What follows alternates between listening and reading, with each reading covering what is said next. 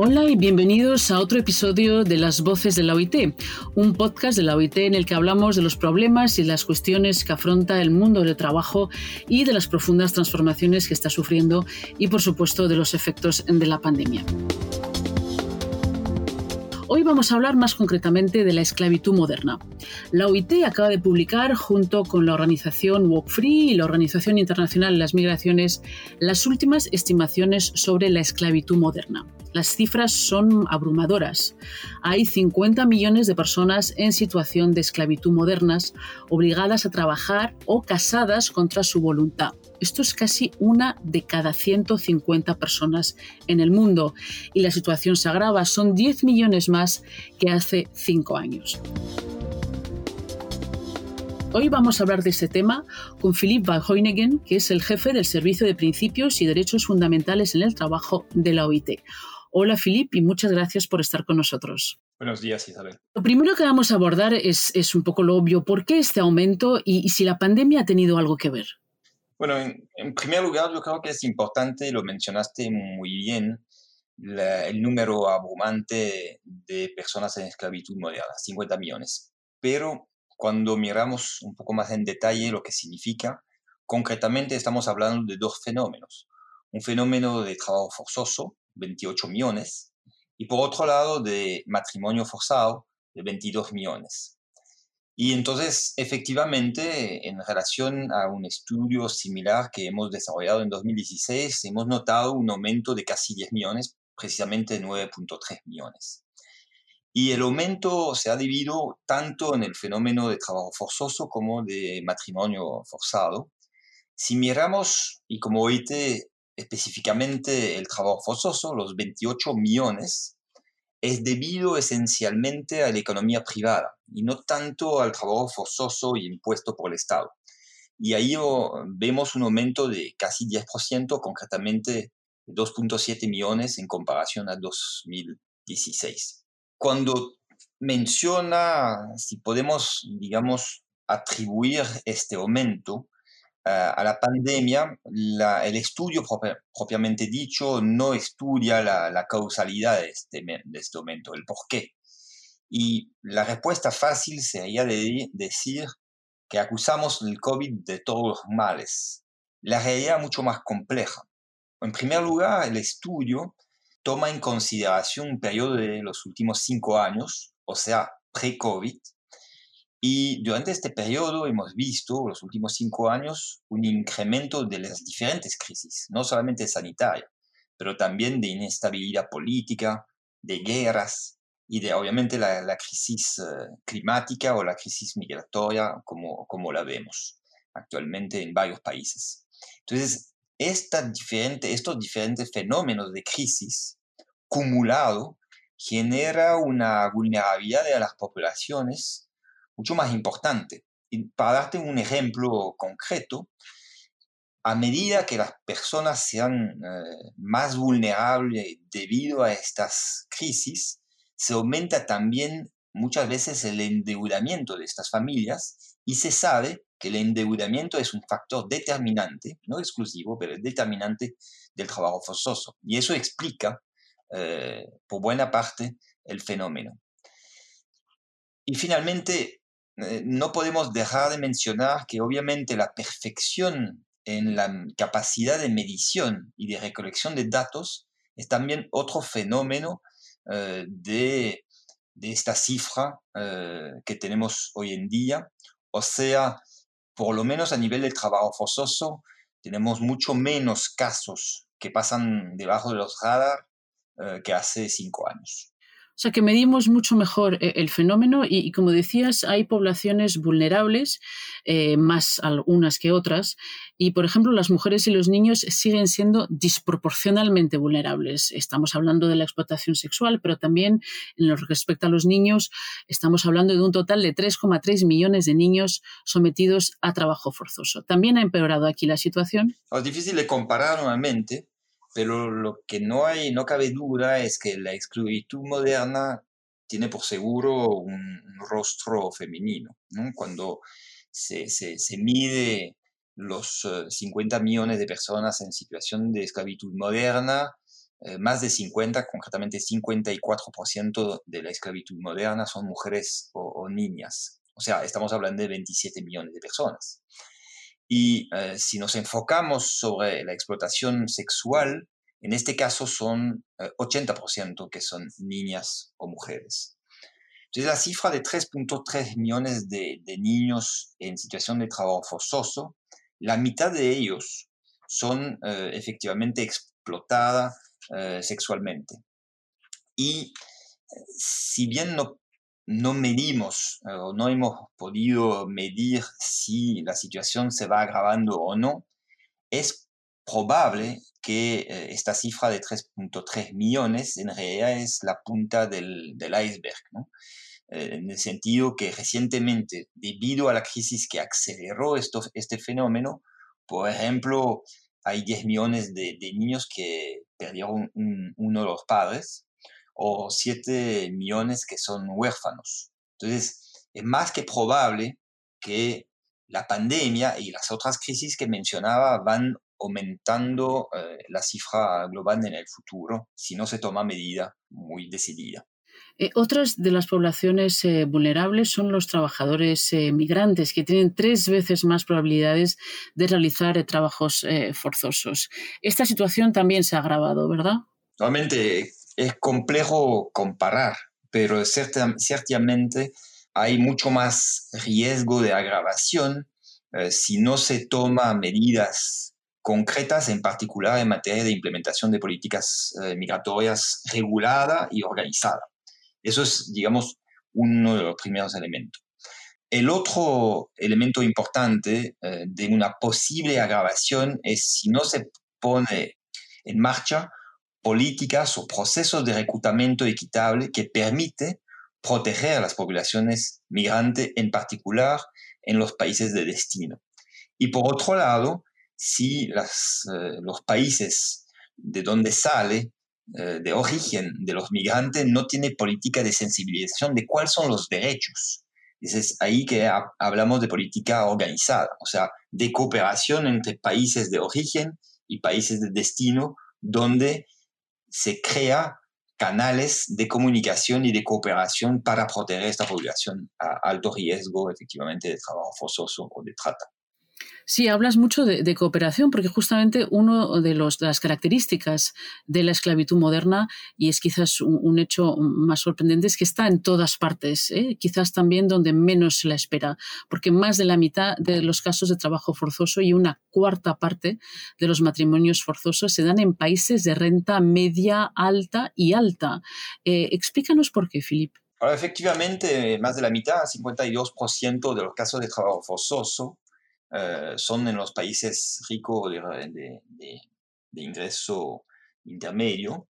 Eh, y hay una distinción, tal vez son cifras, pero para demostrar efectivamente que el trabajo forzoso y la esclavitud moderna eh, pasa en cualquier país del mundo o potencialmente, y concretamente en los países aún ricos encontramos 20% del trabajo forzoso y 32, o sea, un total 52% en los países de renta media. Entonces, el mensaje ahí es justamente a, comparación, por ejemplo, eh, de las estimaciones globales sobre el trabajo infantil, donde se demostraba una correlación bastante fuerte con el nivel de ingreso o el, el, el, el PIB por habitante en los países, en este caso del trabajo forzoso de la esclavitud moderna, no hay una correlación inmediata con el nivel de pobreza pero más bien de capacidad instalada en los países de fiscalizar, entre otros, o de verdadera voluntad política. Eso es una primera conclusión muy importante. El, el informe no evalúa em, los motivos de este fenómeno, pero hay varias hipótesis que quiero tal vez mencionar. La primera es concretamente muchos países ricos y eh, eh, a, ingresos intermedios tiene una batería de legislación muy compleja en, en cierto caso, pero no puesta en práctica. Eso es la, primera, eh, la primera hipótesis del motivo por el cual en estos países se encuentran eh, un efecto importante de trabajo forzoso. La segunda es la capacidad del Estado y en particular el Ministerio de Trabajo en materia, por ejemplo, de inspección, de ir tanto en la economía formal como en la, economía informal. También en varios países ricos o intermedios existe poco o insuficiente sistema público de vigilancia que permite detectar a tiempo los fenómenos potenciales de trabajo forzoso. Finalmente, dos fenómenos que me parecen importantes, por lo menos como hipótesis, es que de un lado, desde hace ya varios años, la globalización de las economías obviamente complejiza el trabajo de fiscalización, por un lado, y por otro lado, la propia capacidad de los trabajadores a organizarse y concretamente a defender sus derechos. Eso es debido justamente a este fenómeno de globalización, entre otros. O sea, la estructura del mercado del trabajo genera, eh, digamos, incertidumbre eh, o complejidad adicional, sobre todo para ciertas poblaciones, como lo mencionamos, que son los migrantes, que no tienen, digamos, eh, la capacidad de poder defender sus derechos. Eso explica en cierta medida, o podría explicar en cierta medida, la razón por la cual se encuentra aún en países ricos o de, ingreso medio. Y, otro factor que complejiza el, problema y es que la mayor parte del trabajo forzoso eh, se produce en el sector privado, se concentra en algunos sectores como la industria manufacturera, la construcción. Em, esto parece algo eh, que sea es muy difícil de controlar. ¿Cómo hacemos para que estas empresas ya no usen el trabajo forzoso? La, primera cosa que menciona el, el, informe es bastante claro, es de decir que el trabajo forzoso puede ubicarse en cualquier parte de la economía, y la economía privada en particular. En términos absolutos, eh, hemos identificado cinco sectores. Sector de servicio en general, si excluimos el trabajo doméstico, la industria manufacturera, lo mencionaste, la construcción, la agricultura y también una parte importante de los servicios que son en el trabajo doméstico. Esos son los cinco sectores, eh, digamos, en número absoluto. Ahora, si miramos un poco mejor eh, estos sectores, nos damos cuenta que hay dos sectores en particular donde existe una prevalencia, como se dice en términos eh, técnicos, o sea, una proporción mayor de trabajos forzosos comparado con la, población ocupada en esos sectores. Y estos dos sectores son la construcción y la industria manufacturera. El mensaje ahí es que sí se puede hacer algo si justamente enfocamos políticas en los sectores a mayor prevalencia o posibilidad de trabajo forzoso. Para esto se requiere de una vigilancia y una capacidad mayor de los estados, de los propios, eh, las instituciones públicas, pero también una un trabajo con los empleadores en esos sectores, con los trabajadores y la capacidad de organizarse, con la sociedad, en particular los consumidores. Y sobre todo ahora en las cadenas de suministros que son cada vez más globalizadas, una responsabilidad también, obviamente, del propio consumidor. El, otro elemento, cuando dice que es difícil de controlar, es un trabajo muy importante eh, a nivel de la prevención que se puede hacer y obviamente lo mencionaba de la formación de los inspectores de trabajo. No es tan obvio, los inspectores de trabajo no son formados en la mayoría de los casos para detectar posibles posible casos de trabajo forzoso. Entonces requiere por parte de los estados y la cooperación en general un trabajo de fortalecimiento de capacidades. También de la justicia. El tratamiento y la persecución de los casos de trabajo forzoso es un trabajo que se puede realizar si los propios jueces tienen la capacidad efectivamente de poner las leyes en la, en la práctica y de juzgar estos casos. No es natural, no son habitualmente formados para esto. y finalmente se requiere la contribución de los propios empresarios en estas cadenas de suministro. Lo has mencionado a lo largo de tu análisis, eh, eh, para resolver esta situación hace falta, como acabas de decir, eh, más diálogo, más cooperación, más trabajo de control. estas son las recomendaciones de la OIT para luchar contra el trabajo forzoso. Exacto. O sea, para mencionar, o sea, tal vez para iniciar, decir que las soluciones existen, que ya se ha comprobado que ciertas son muy efectivas. Entonces, Eh, yo creo que es importante mencionar que las recomendaciones que estamos eh, poniendo en el informe ya han sido comprobadas por su mayoría, no son nuevas y necesita obviamente ser adaptada a cada realidad. Mencionando algunas que ya, ya se ha tocado de alguna forma. La primera cosa, cuando hablaba de las causas estructurantes, es obviamente el nivel de protección de las poblaciones, en particular para las poblaciones más vulnerables. Estábamos hablando de los migrantes, pero podemos hablar también de los pueblos indígenas, entre otros, que tienen una propensia más importante que otros eh, al trabajo forzoso o la explotación eh, el tráfico. La, segunda es la capacidad de estas organizaciones vulnerables o de trabajadores de la economía, del mercado del trabajo, de poder organizarse, de poder tener una voz en la sociedad para defender sus derechos.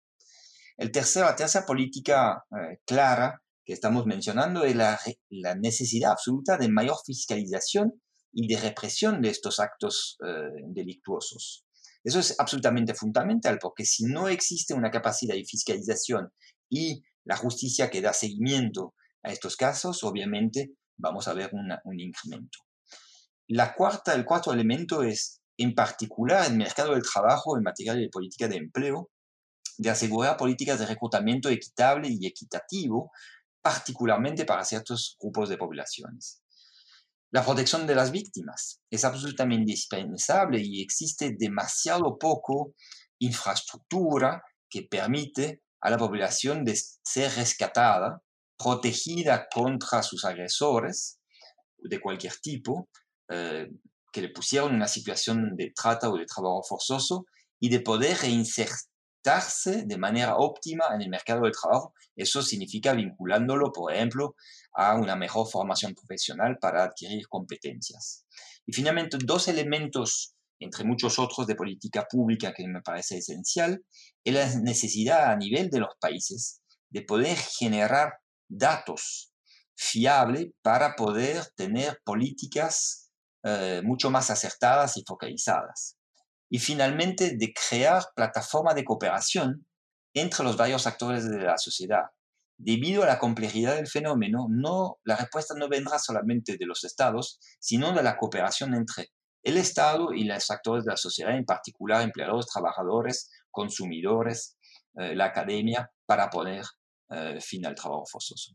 Son soluciones eh, complejas eh, a largo plazo y, parece, y ya sé que es muy difícil hacer pronósticos y, mirar en el futuro, pero que con la situación actual de la inflación, la inestabilidad económica y política, las repercusiones de la pandemia que muchos países todavía están afrontando, en la situación de la esclavitud moderna eh, no parece que vaya a mejorar pese a todos los esfuerzos.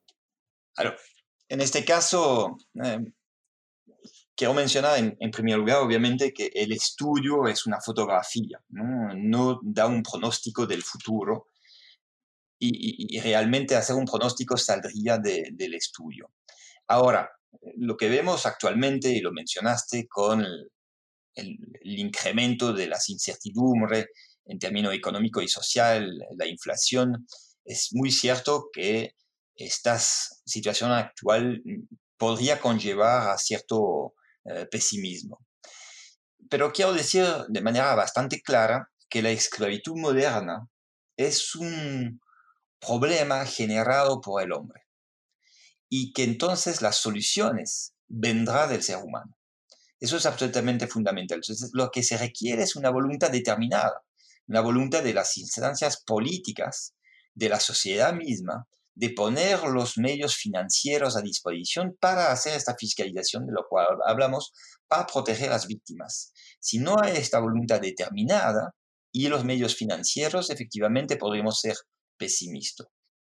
Entonces, el mensaje final tal vez decía, la solución existe, hemos puesto recomendaciones que tienen que ser adaptadas a cada país, pero si existe la, voluntad política, si existe la cooperación entre los actores y si se ponen los medios, sí se puede terminar y eliminar el trabajo forzoso, un problema generado por el humano y que tiene que ser y puede ser terminado por el ser humano. Pues muchísimas gracias, Philippe, por tu análisis y gracias por tu optimismo. acabamos de hablar con Philippe Van Hoynigem, que es jefe de principios y derechos fundamentales en el trabajo de la OIT. En las próximas semanas seguiremos hablando de los cambios en el mundo del trabajo. Por ahora nos despedimos y nos vemos muy pronto en otro episodio de Las Voces de la OIT.